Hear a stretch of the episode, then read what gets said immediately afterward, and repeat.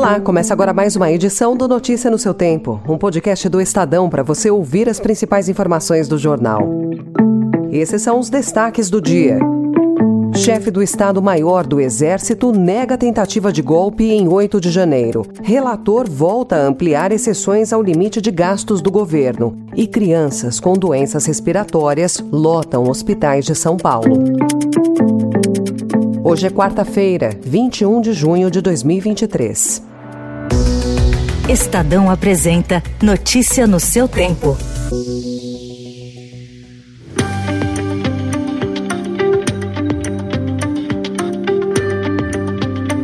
Após quase seis meses dos atos de 8 de janeiro, o general Fernando José Santana Soares e Silva, chefe do Estado-Maior do Exército, afirmou ao Estadão que a Força Terrestre não se envolveu em planos para inviabilizar a posse e o governo de Luiz Inácio Lula da Silva. Segundo ele, o Exército nunca quis dar golpe algum. Soares reconheceu que foram totalmente capturados pelos assuntos políticos e tragados, segundo ele, pela percepção do golpismo. No entanto, ele também destacou o caráter apartidário e apolítico da força.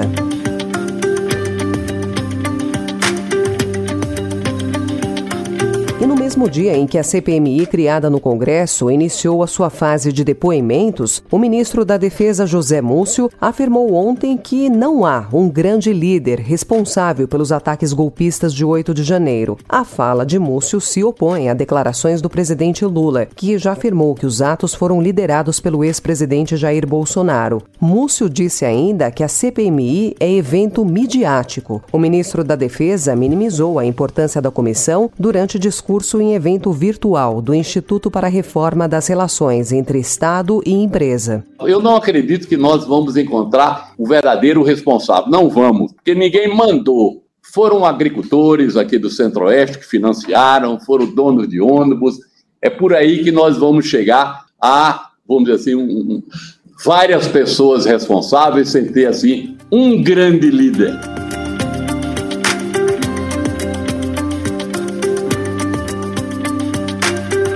O ministro da Casa Civil, Rui Costa, afirmou ontem que a segurança do presidente Lula voltará ao controle do Gabinete de Segurança Institucional. A decisão representa uma derrota para a Polícia Federal, que desejava permanecer no comando. Em janeiro, em meio a um cenário de desconfiança mútua entre governo e Forças Armadas, Lula editou um decreto que criou a Secretaria Extraordinária de Segurança Imediata do Presidente da República, sob condução da Polícia Federal, com vigência até 30 de junho.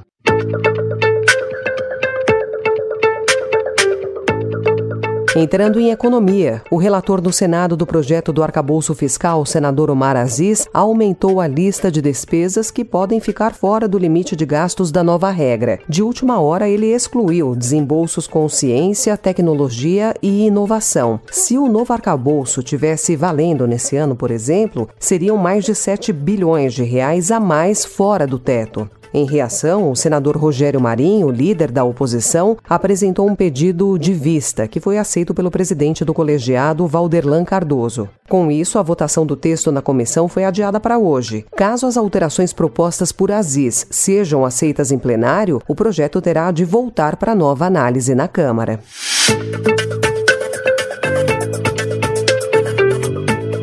O presidente da Câmara, deputado Arthur Lira, vai se reunir amanhã com os governadores para tentar diminuir as resistências ao projeto de reforma tributária. Segundo Lira, o encontro será decisivo para que a parte federativa da proposta seja afinada.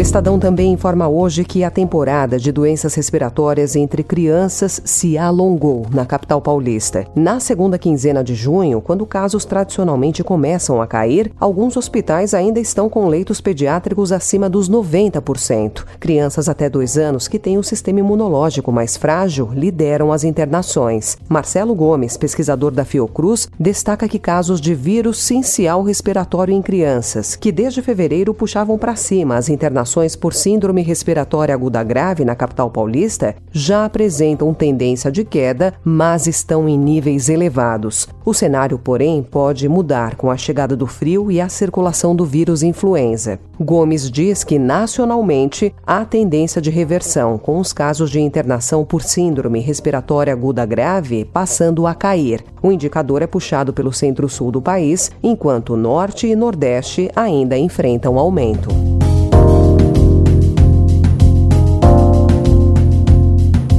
Morreu na madrugada de ontem o segundo estudante, baleado em ataque a uma escola no Paraná. Luan Augusto da Silva, de 16 anos, era namorado e colega de classe de Carolina, a outra vítima. Segundo a Polícia Civil, o ex-aluno que matou os dois estudantes planejou o crime por cerca de quatro anos.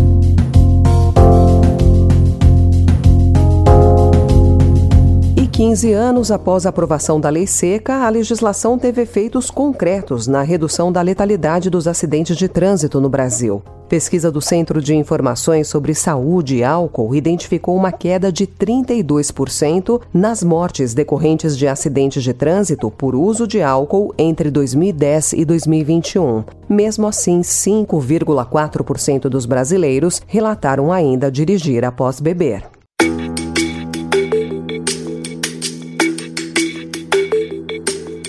O Papa Francisco se reúne hoje com o presidente Lula no Vaticano e deve abordar temas sensíveis que podem desagradar o brasileiro. Segundo embaixadores, entre os pontos do diálogo está o recrudescimento da ditadura de Daniel Ortega na Nicarágua e os abusos dos direitos humanos na Venezuela de Nicolás Maduro. O Papa deve pedir que o presidente atue como intermediador junto aos dois ditadores.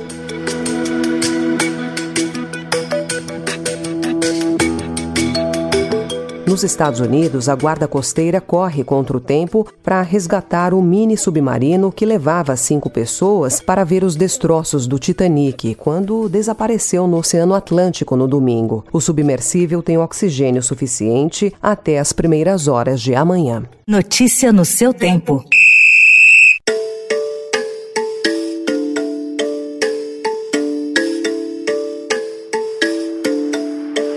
A seleção brasileira encerrou sua curta incursão pela Europa, com derrota de virada para Senegal ontem em Lisboa. O time, treinado provisoriamente por Ramon Menezes e ainda em busca de um rumo, jogou mal e perdeu por 4 a 2 para os africanos. Em uma tarde de futebol pobre, o Brasil mostrou a Carlo Ancelotti, provável futuro técnico da equipe, que ele terá trabalho, ainda que tenha à disposição um bom material humano.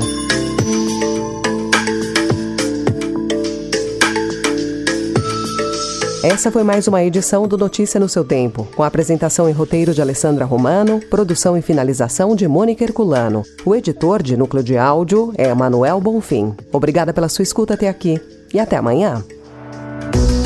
Você ouviu Notícia no seu tempo.